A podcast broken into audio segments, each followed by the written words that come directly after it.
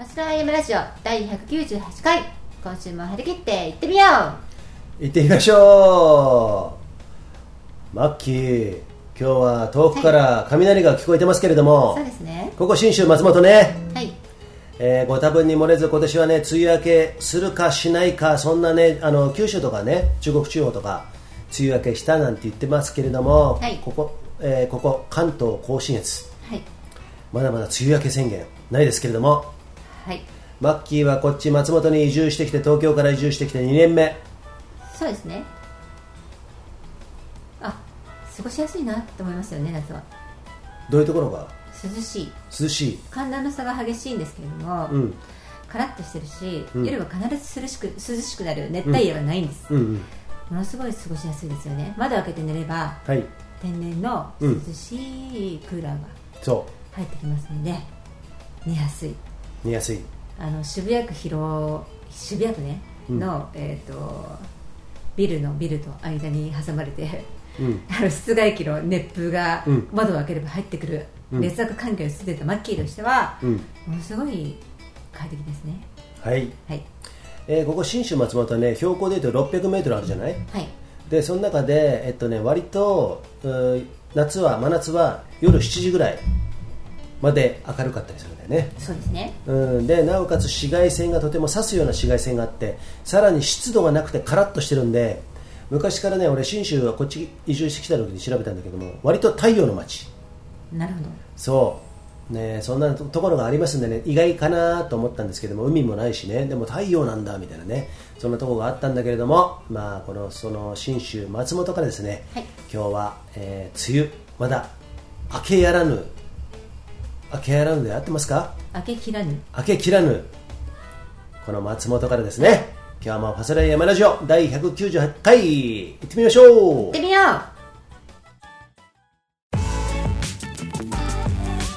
ファスラー山ラジオ。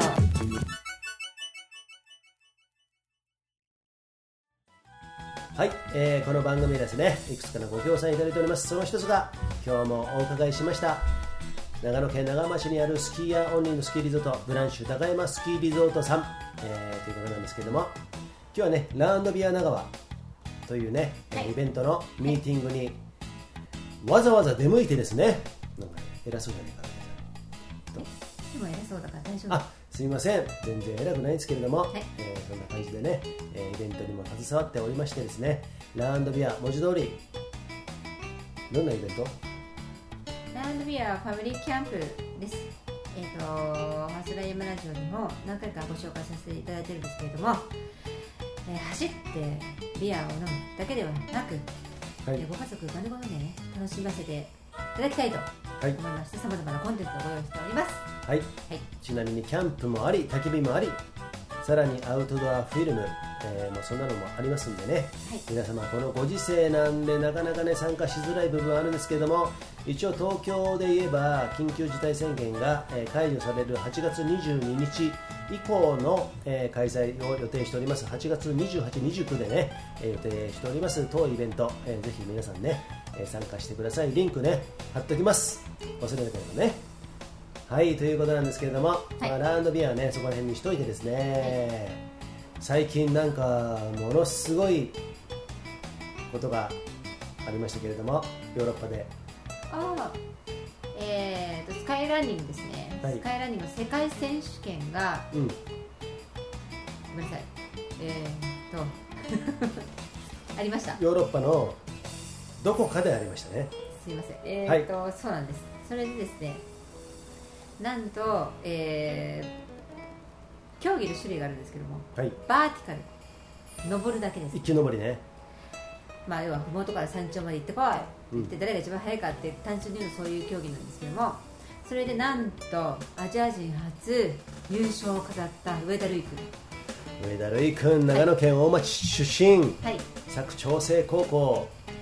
だっけ？はい、ね、そのとこから、えーこのトレイルランニングスカイランニング業界に携わってもう何年も経つんですかね世界の壁も感じてきたそのルイ君がはい、快挙。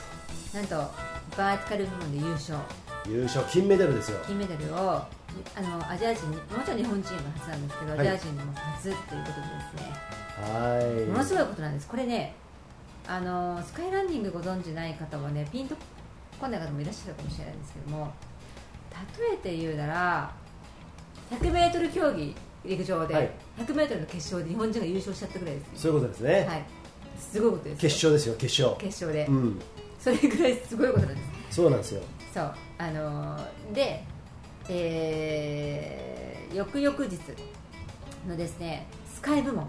スカイっていうのはスカイというのはですねえまあ登ったり下ったりやるんです。登るだけじゃなく下りもある。とはい。まあ、そういった競技のミドルの距離なんですけどもそれで上田瑠衣君は、ね、総合3位に入りました。銅メダルね。銅メダルです。銅メダルね、はい。でもそれもねすごいことなんですよ。トップ5、うん。うん、違う、えートップ10に入るのが目標なぐらいものすごい、えー歴史的背景もあるんですよね、山岳競技のそういうスカイランニングというものが、えー、と日本なんかもう全然知らない人がほとんどじゃないですか。ほとんど知らないよね。ヨーロッパに行くとねうん、メジャー競技なんですよ。そうなんですよ、メジャーですよ。ベースボールとメジャー競技なんですよ、うんうん。それぐらいいい背景が違うものなんですけれども、うん。そこで3位に入ると、はい。で総合優勝っていうのはですね、えっと、コンバインド、うん。コンバインドっていうのはですね、2つの競技。バーティカルとスカイ。両方のポイントをうん。合計して、えー何位に入るかっていうところなんですねはい。例えば A 選手 B 選手 C 選手がいてそれぞれみんなバーティカルとスカイに出ました。でそのポイントを合計して一番速いのは誰かっていうところなんですけどもそこでなんと上田瑠衣君はですね世界一になったんです。金メダルですよ。世界一です。すごいですそれねはとてもとてもとてもとてもすごい。拍手です。本当に上田瑠衣君ねこのコロナが始まる前の2019年の時にも、えーシリーズ戦で総合優勝でしたね確かね、はい。シリーズ戦はですね、まあ、各地でいろんなシリーズ戦、まあ、うん予選ですよね、うん。やるんですけれどもそこで日本人アジア人初優勝したんですけれども、まあ、そこで、えー彼はそのプロとしていろいろねで、まあ、コロナがあっていろいろできないこともあったんですけどもそんな厳しい中で練習を積んでやっと,、えー、と1年延長になったんですよ世界選手権、うん。コロナで1回なくなったんです去年本当は去年だったんですけどもで今年開催されてなんそこでですね雪辱というかまあまあまあまあその成果が発揮できた。もうん。うそれはすごいですよね。いやーもう本当にねおめでとうございます。はい。私も早速ツイッターで上田瑠衣やりました。総合優勝の5が抜けて総優勝って書いちゃったんですけど瑠衣君ね私のツイートをねリツイートしてくれたんですよ。いいいいねかな？いいねかリツイートしてくれてまあ繋がってるんですけどもね。リツイでートって何？リツイートっていうのは俺がこのアップした記事をあれシェアと一緒。ああそうそう。すみませんマッキーね SNS 超弱いので、うん。何も知らない。あそうなんそうなんだ。そうそうそうそう。そうそう俺もそうん。あのツイッターあんまりやんないんだけれどもうん。まあルイ君やってるの知ってて、ー。うん。そのぐらいルイ君が自分でシェアリツイートするぐらいまだねそのそういう意味ではマイナーなんですよね。競技がね、これ本当にうん。マッキーもね端くれとしてねスカイランニングが走った、うん、ものすごいことなんですよね。そうですよ。そう。ままあ言ってみればスケート界でいう羽生善治ごめんなさいそれ将棋界だ。ごめん羽生結弦ね。羽生結弦ね。まあ間違いってあるんじゃないですか。スケートってあフィギュアスケートね。そうそうそうフィギュアスケート。スケートね、で野球界でいう、まあ、言ってみればパッと目があの浮かぶ人。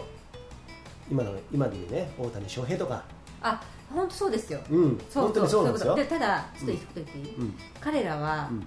先人のベースがあってチャレンジそうなんですよできやすい環境にあった、うんうんこれねスカイランニングはね、うん。ないところ、うん。何にもないところ一から全部自分で、うん。サポートも受けず自分で全部やりながらっていう背景があるんで、うん。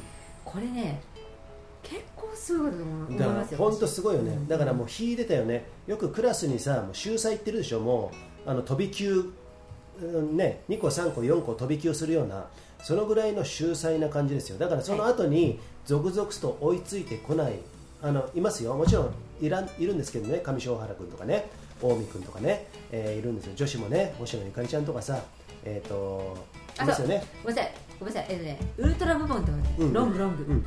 でロングっていうのは距離ですよ。はい。その部門では、うん。日本人最高位女子9位、はい。星野ゆかりちゃんそうなんですよ。ご存知の方多いんじゃないですかね。ファンの方も多いと思いますけれども、彼女がですねトップ10に唯一入った女子です。そうなんですよ。あと上田彩香ちゃんとか彩ね香ちゃんも、はい。えー、とクッスンって言われて、ね、楠田ちゃん。そうそうそう。楠田ちゃんとか言ってるけど、うん。はい。あのえー、と鈴葉ちゃん。そも関西の子なんですけども、うその3人が女子で出たんですけどもね。そうなんですよね。えー、とウルトラ部門は後で、えー、と忘れちゃいけない馬場優子ちゃん。優子ちゃんはですね子供お子ちゃんを産んでねまだね何ヶ月か34ヶ月ぐらいしか経ってないのかな、うんうん。すぐ復帰してねうん。世界選手権ですよ、マッキーとしては産んですぐ1ヶ月後にトレーニング始めて、うん2018年でスカイランニングガンガンやったんでその難しさはよくわかる、うん。うん、でそれはすごいなと思いますよね、結果がどうであれ、うんうん。チャレンジして精一杯やってきたってことを私は賞賛拍手してそうですね。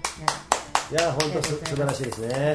だからそういう面も含めれば、日本はベストチームではなかったとまっていうことあ、はね。そうですね、まあうん。私が思いつく限りもうあれ？あの子あの子あの子、うん。うん出てないなっていう日本で言われればトッズーミンとかね、プついにはバーティカルではもう敵なしですよ、うん、うん。高村貴子ちゃんとかね、もうスカイのクイーンですね、はい、うん。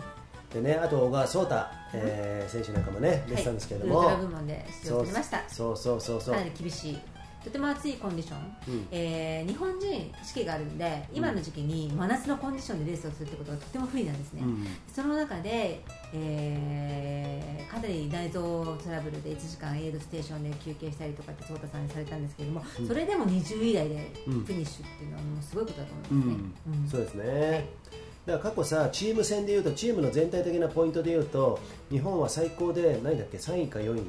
2位。2位2位か3位そう。それユースなのかな、まあまあ、そこら辺ちょっとね全体全体で。全体かな、うん。うんそういうところがあったんですけれども今回はねそこまでは及ばなかったんですけれどもそういうところがその、えー JSN のねスカイランニング協会、日本スカイランニング協会の松本代表、はい。えー松本大ちゃんね、うんうん。をして、うん。えーベストチームではなかったかもしれないけれどもとても意義のあること、参加人数が少ない、うんうん。選手の、うん。うん。まあ、いろんなコロナとかいろんなことがありますよ、うん。でその中であの少人数でうん6位ですね、うん。日本は6位、うん。これはねとてもすごいことだと思います。すごいですね、うん。うん。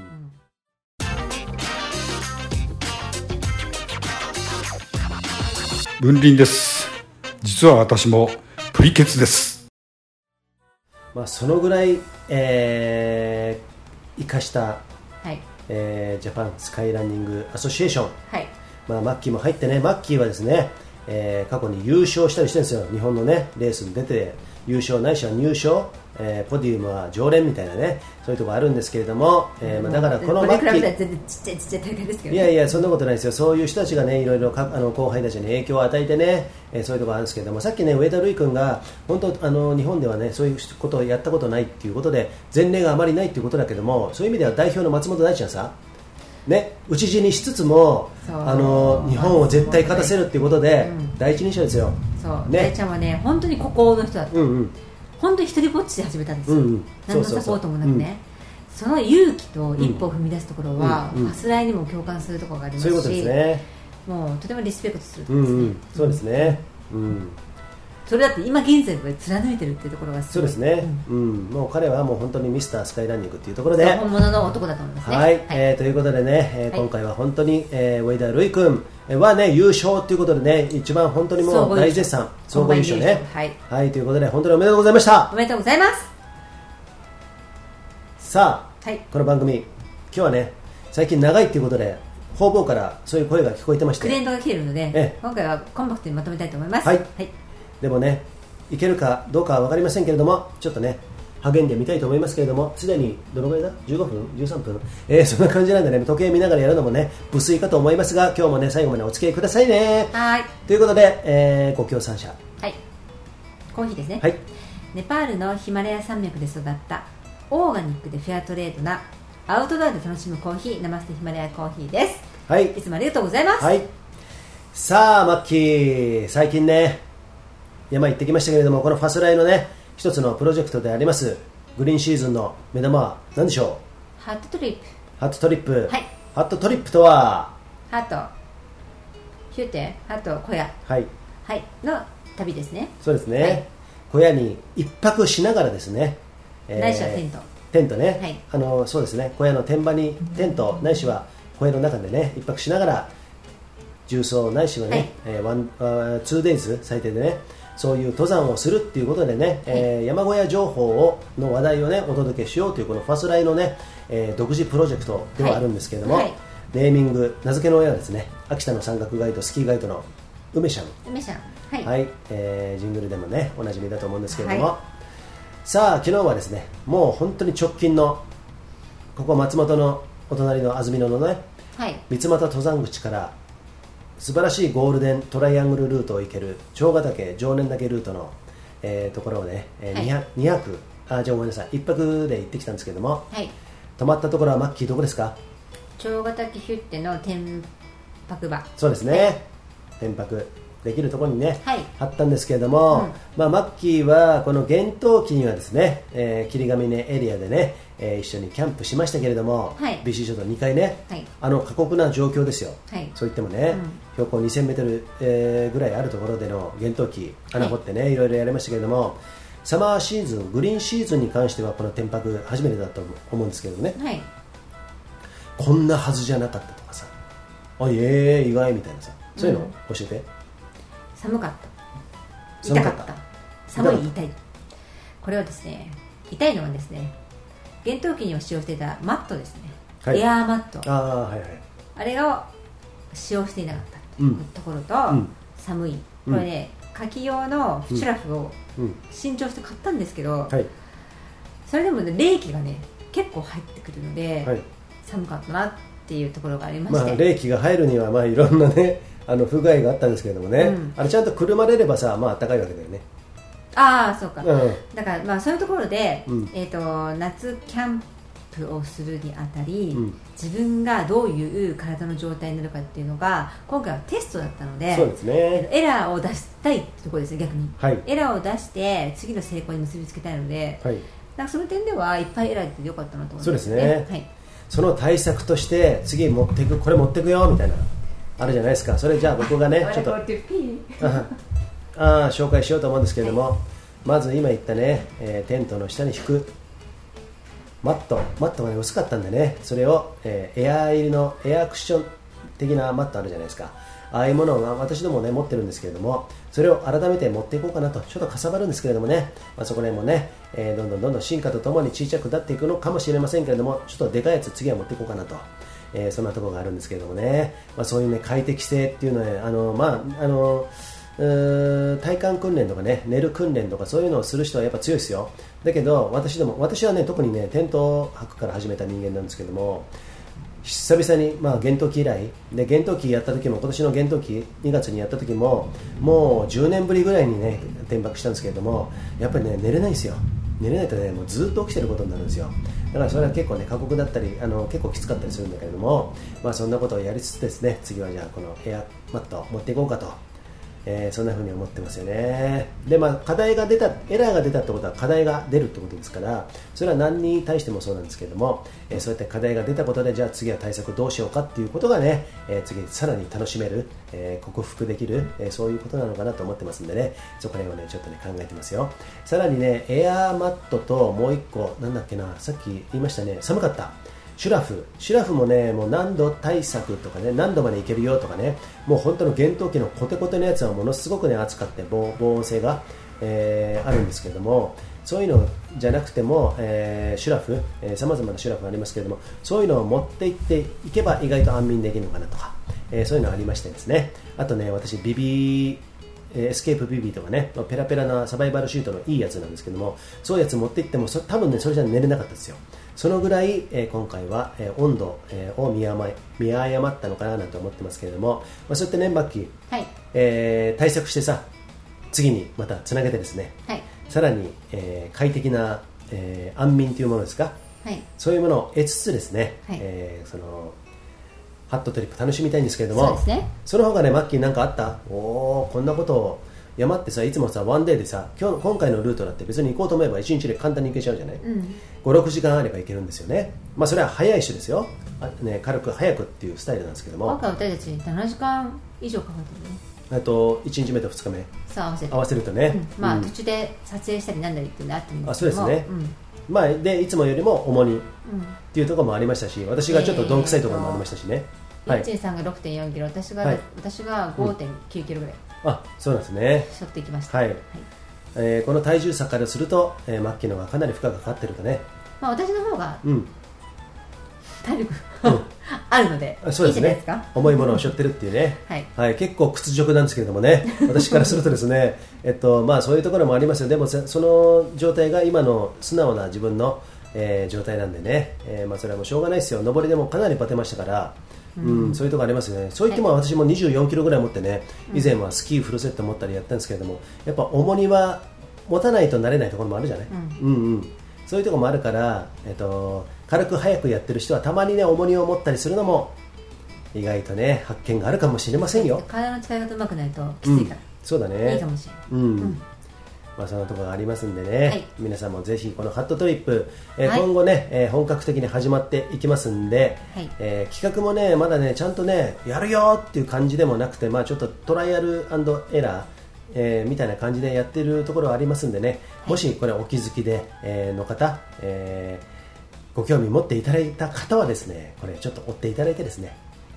えーコメントの一つや二つはい。いただけるとですね、やる気が出ますね。はい。よろしくお願いします。はい、はい。えー次の場所は、えー今私の頭の中でいろいろ考えてますけれどもね、来週あたりちょっとやってみようかなとそんなふうに思ってますよ。はい。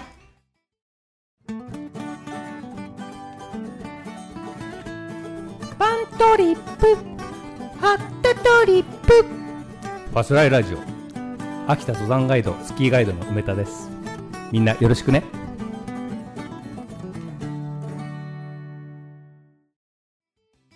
じゃあここでマッキー次のご協賛者。はい。え二重ソックス。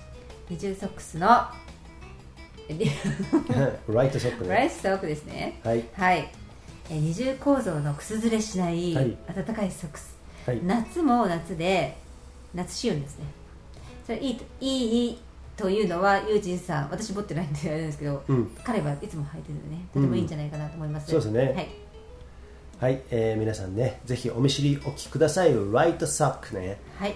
はい、えーというわけでございまして今回ねファスライヤマラジオねなるべく短めにちょっと終えようということでそろそろコンテンツも最終になりましたけれどもはい。結構ね結構順トントン拍子はい。えー、と俺のくだらないねボケとかそういうものがなないんでね結構ね今日は早いんですけれども、はい。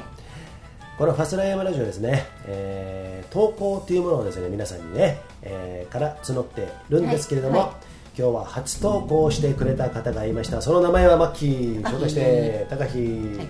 高飛は今何をやってる方でしょうか？高日歩いて日本を回ってるんですけど、はい。今どこにいるの？北海道だよね。今北海道を回ってるっていうね。なるほどね。この前はねあの北海道小樽の小樽のジェットさんのとこではい。ジェットさんっていうのはねあのジェットっていうねあの車があるんですけど後ろにパネル板つけてねトラックの後ろにそこで宴会できるようになってるんですけどね、はい。私どももお世話になりました。お世話になりました。そこで高飛もお世話になったと。はい。まさにファスライつながりでいいんじゃないですか。バスライファミリーでいいですね。ね、はい。そういうことがあるんですけれども、い。その高飛からこの投稿、えーファスライヤマラジオのね、えーえーホームページのリクエスト欄から投稿できるんですけどもありましたのでマヒママ高飛とマッキーが一緒になりましたけども、はい、あの、マヒが読みます。マヒ。はい。ご無沙汰しています。高飛です。東北バントリップの際、偶然ですが、ゲスト出演させてもらったおかげで、その後の旅でたくさんの人に助けられました。熊組さん、これ熊谷久美さんといって、えっ、と、秋田の山岳、はい。えっ、と、山岳ガイドじゃないよね。医療。山岳医療ガイド。そうですね。でガイドもやってる。ガイドもやってあんまるりいないんですよね、それね。そう。熊組さんには秋田のキャンプ場を紹介してもらったりこの先向かう利尻島のゲストハウスも紹介してもらっています。うん。小樽では小樽ではねうん。小樽っていうのは、うんうん。地元のねそう。人は、うん。小樽じゃなくて小樽って言うんですって。そうですよ。そう。小樽ではジェットさんに会い会いに行ってジェット飲みながジェット飲みからうん。うん。始まって、うん。たくさんの人のつながりができました。はい。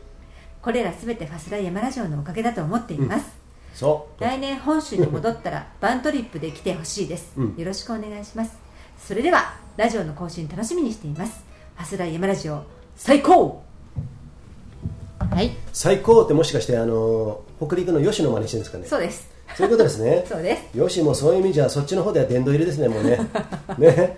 みんなに真似されてるからね、えー。はいねはい、そういうことですね、えーその吉野ジェットのあよしごめんなさい。吉野。吉野ジェット。ってなんだよ。吉野ジングル。ジェットの J とさジングルの J がちょっと合わさったんですけど、はいここでちょっと挟みつつですね、はいえー高木の投稿をちょっと掘ってみようかそうですね、はいじゃあ皆さんどうぞ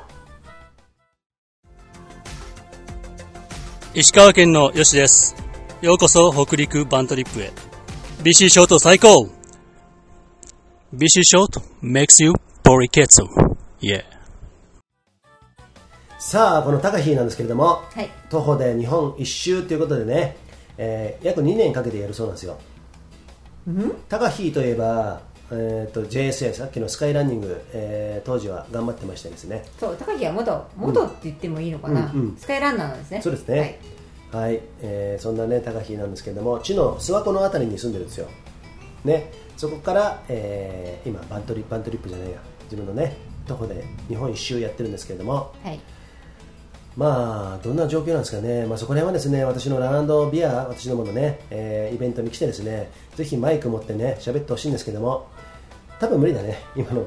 だってもう1ヶタイミングはね。月後でしょ。あそうだね。無理だねあ無理だね、うんうんなので高飛のいるところに俺たちが合わせろって高飛は言ってるんですけども合わせません、でね嬉しいことにですね、はい。その高飛、うん。なんとファスライヤマラジオで企画しているん。エンブレイスをねはい。興味があると言って、うん、来てみたいと。そうなんですよ。そういう嬉しいメッセージをいただきました、はい、で私たちはですね、うん。高飛を全国歩き回ってる、うん。ね、これよしとばかりに広告塔になってもらうと、はい。エンブレイスがバックアップしようということですね、はい。上下来てもらって歩き回ってもらいます、うん。うん。どんなに暑くても。うん。どんなに寒くても上着ちゃダメ、うんっていうところでですね提供させていただきたいと思います、はい。高飛よろしくね。そういう意味での提供は唯一ですよね。そうです。唯一ですよ。唯一ですね。高飛聞いてる。そういう意味ではね、あのーその高飛のやってることに、えー私どもは賞賛を送りつつですね。あの私たちのファスラってる人にしか、はい。そういうことはしないので、うん。高飛はうん。とてもとてもはい。ファスラっている大人だなということでですね、ね。えーエンブレイス提供させていただいたと思います。はい。はい、なので高飛どこにいるかわかんないけれども、えー住所送り先ちゃんと教えてね。送りつけるから、うん。そして飛び切りも送り送りつけるから。そうですね。まあ9月ぐらいになると思うんですけれどもそこら辺も、えーお楽しみにしてください。ください。はい。というわけではい。まあねファスライヤマラジオね、はいこの辺で。今回は、はい。えー足早にですねお送りしてきましたけれども、はいえー初めて聞いた方もね今日はいらっしゃると思うんですけれども、このファスライヤマラジオねいくつかのプラットフォームから配信しておりまして、はい。それをトータルで、えー網羅しているのがこのファスライヤマラジオのホームページっていうところなんで、はい。えーそれはね検索すれば出てきますんでね、はい。えーまあ、リンクもね忘れなければやりますけれども、はい。えーそちら貼っておきますんでないしは検索していただいてぜひ聞いてください。いつでも聞けます。そうですネッ第ト1回から聞きますよ。そうなんですよ、はい。ネットラジオのいいところは世界どこにいてもネット環境要するに w i f i つながったりネットがつながればどっからでも聞けますんでね、はい。はい。えーそういう意味では。あとデータの食べるあの食う量食うデータ量っていうものもですね、あの消費がとてもゆっくり。YouTube とかに比べると全然ですよね。そうですね、はい。アウトラインで聞ける、えー設定によってはね、はい。えーできますんで、えーそういうところもあとながらができるできるよね、はい。これね、うんうんうんラジオね、うんラジオっていうのは今、仰々しいっていう方から今、音声コンテンツなんていうね言葉がね流行り出しているところではあるんですけれども、そういうところから、えーこのファスライヤマラジオもですね、えーようやく来週1周年を迎えるところでありますんでねです。日本で唯一の山岳系ネットラジオとまでは言いませんけれども、頻繁にここまで更新してずっと継続してるなんて、いやもうファスライだけじゃないの、じゃないですかね。はい。調べる限りにはそうですね、はい。今後ねこういう方こともねやっていく方が続々とね、えーいるいらっしゃる、えーとは思うんですけれども、まあ、ファスライはねその先陣を切っていつも、えー先陣を切ってやることがこのファスライ流ということでね、はい。やってますんでこの、はい。北アルプスのふもと信州松本からですね、えーいろんなところ動きながらこのファスライ山ラジオ、えー山の話題はもちろん時事ネタ。はい。子供の問題とかね。はい。そういうね、えー世相を反映するえーことにまでね言及しつつ、えートークしてますんで皆さんぜひ聞いてくださいね今後もね。はい。ということでよろしくお願いします。はい。今日はなんとかまとまりました。よかったですね。はい、はい。えー今日はマッキーこれでよろしいでしょうか？いいです。はい。ということで、えー、ファスライヤマラジオ第198回はこの辺で失礼したいと思います。また次回でお会いしましょう皆さん良い一日をお過ごしください See ya! See ya!